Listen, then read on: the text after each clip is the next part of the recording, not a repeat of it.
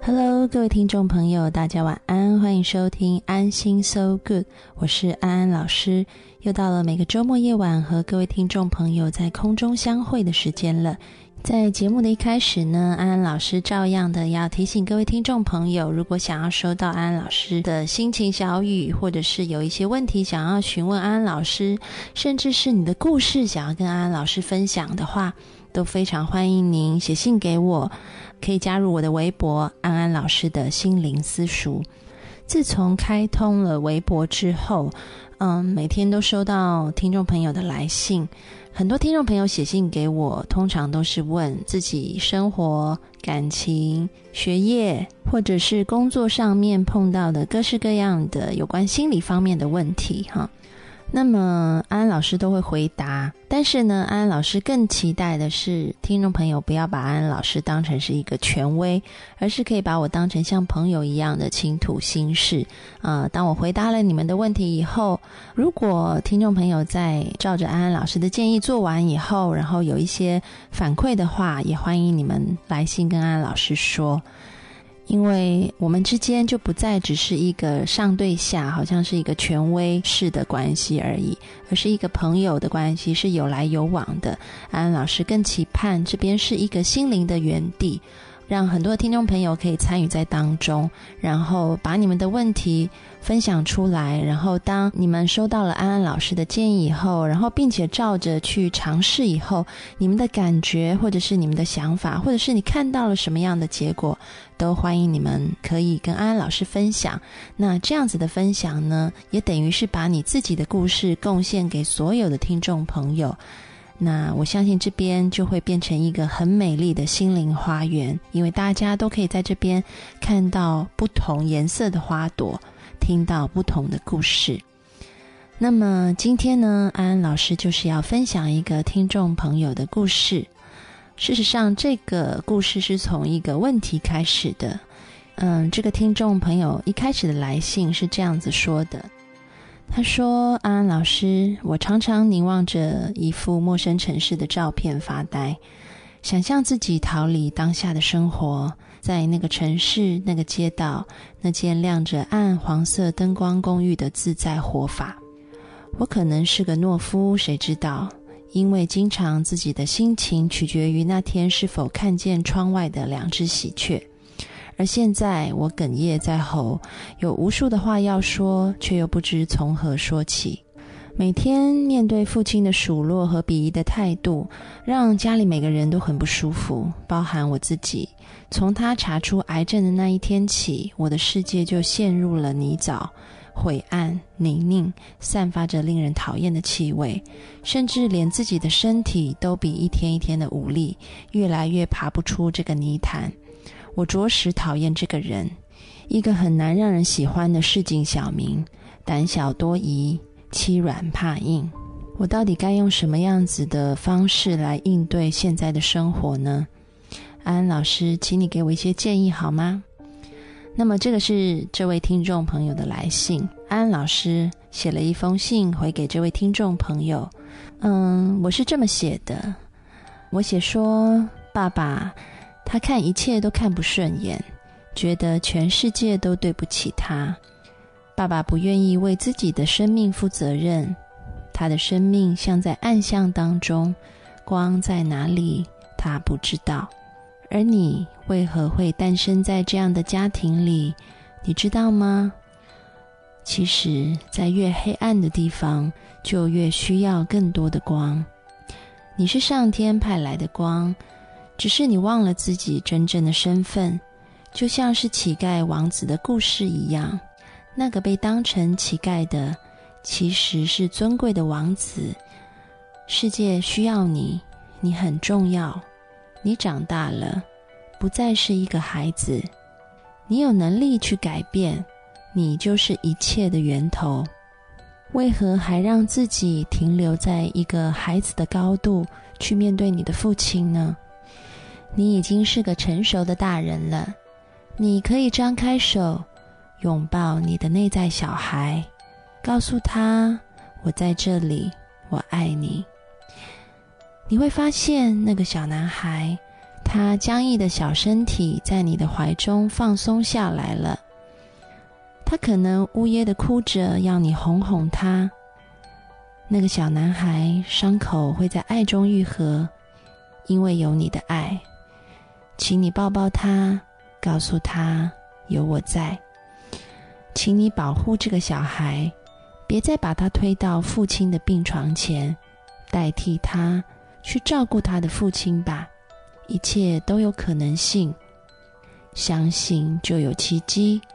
你是尊贵的光，你可以用成熟智慧的方法对待这个口不择言、满身是刺的老人。没有你的允许，没有人可以令你悲伤恐惧。你可以照顾父亲，怜悯父亲，但不为他所伤。事实上，一切的发生都是有助于你的，是为了提升你的高度，扩张你的境界。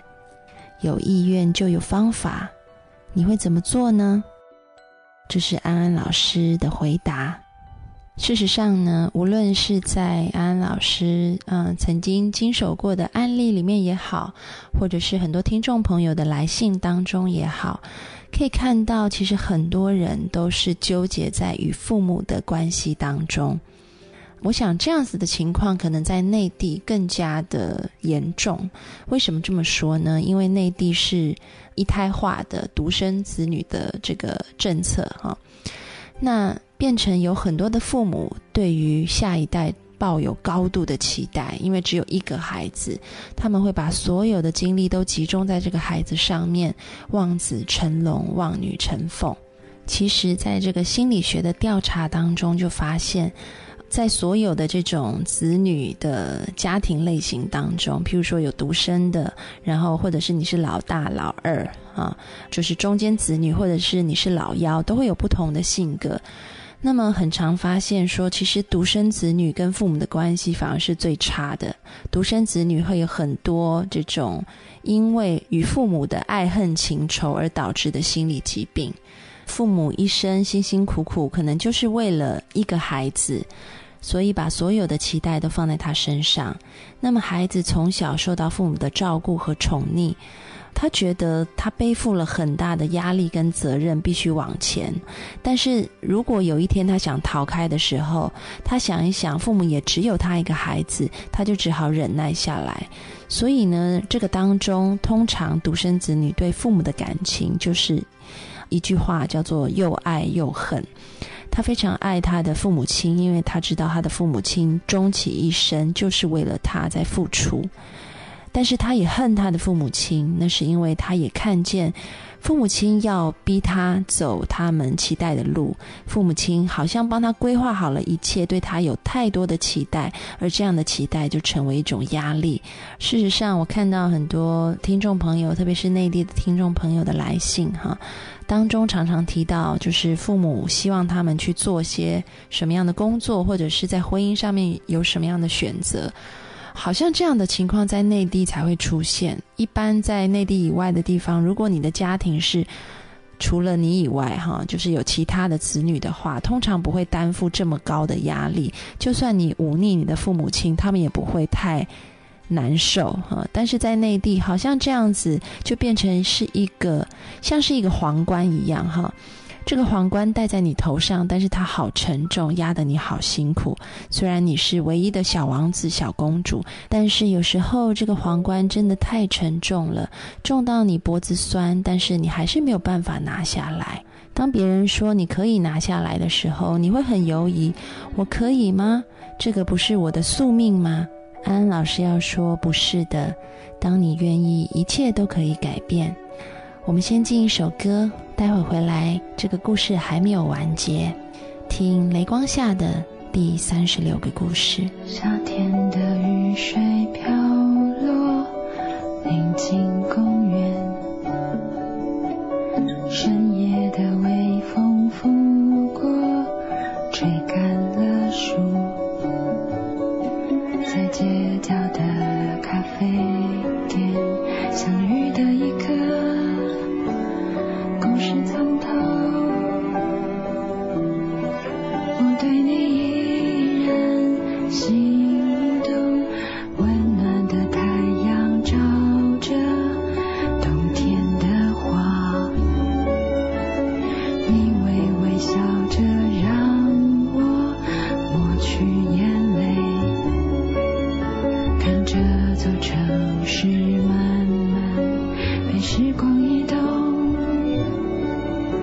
若伸出手，还是渴望被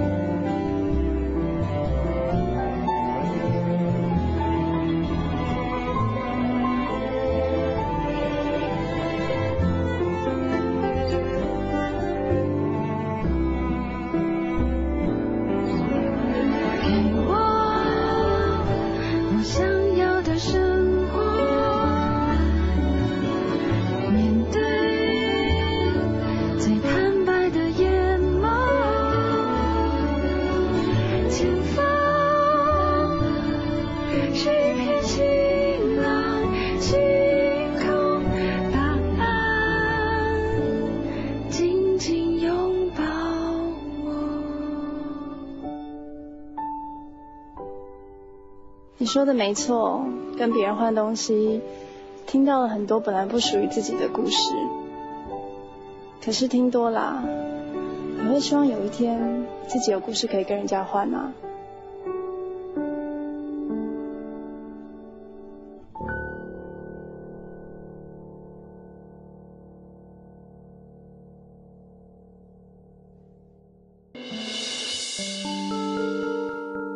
Hello，各位听众朋友，大家晚安，欢迎收听安心 So Good，我是安安老师。在上一节的节目里面呢，我们讲到了一位听众朋友的来信，啊，他跟他父亲之间的关系。事实上呢，在这个听众朋友的来信当中，我们可以看到他的父亲典型哈，就是一个没有办法照顾好自己内在小孩的父亲。这是什么意思呢？我举一个例子哈。这个例子也是以前曾经是我的其中一位来访者，她是一位女性。那么她的母亲从小就是嗜赌如命哈，这个孩子一直都是一个很乖的孩子哈。他知道母亲这么做不对，他很讨厌母亲这么做，但是呢，他好像也觉得照顾母亲就是他的责任，所以他是没有办法摆脱这个妈妈的。那么等到他长大以后，这个妈妈还是照样的喜欢赌博。那么这个女儿就很辛苦的工作，那大部分的钱都帮妈妈拿去还债了哈。我们好像看到很多演艺圈也是这样子的例子哦，都是哥哥啊，或者是自己的爸爸，或者是自己的妈妈喜欢赌钱，然后进了演艺圈，很努力的工作，就是为了还家人的债。那么这个女孩也是一样哈，她一直帮妈妈还债。那后来，直到有一天，这个妈妈老了哈，就生病进了医院，也赌不动了哈。那么在病床前呢，她就是还是不断的在抱怨，她觉得她这一辈子一事无成，哦，就是因为跟了这个女孩的爸爸在一起，只好把精神寄托都在赌钱上面。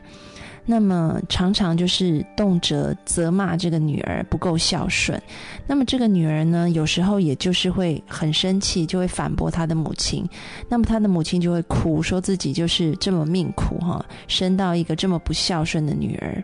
那这个女儿呢，也是因为这样长期的一个折磨，所以导致精神方面呢开始出现这种忧郁症的疾病。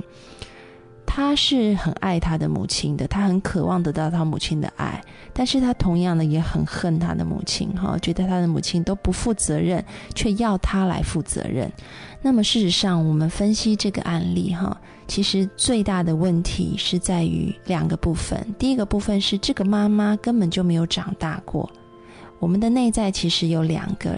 啊，一个是所谓的内在小孩，就是我们那个孩童的自己啊，很渴望要爱的那一个自己啊，很纯真的啊，总是希望别人给予的那个部分。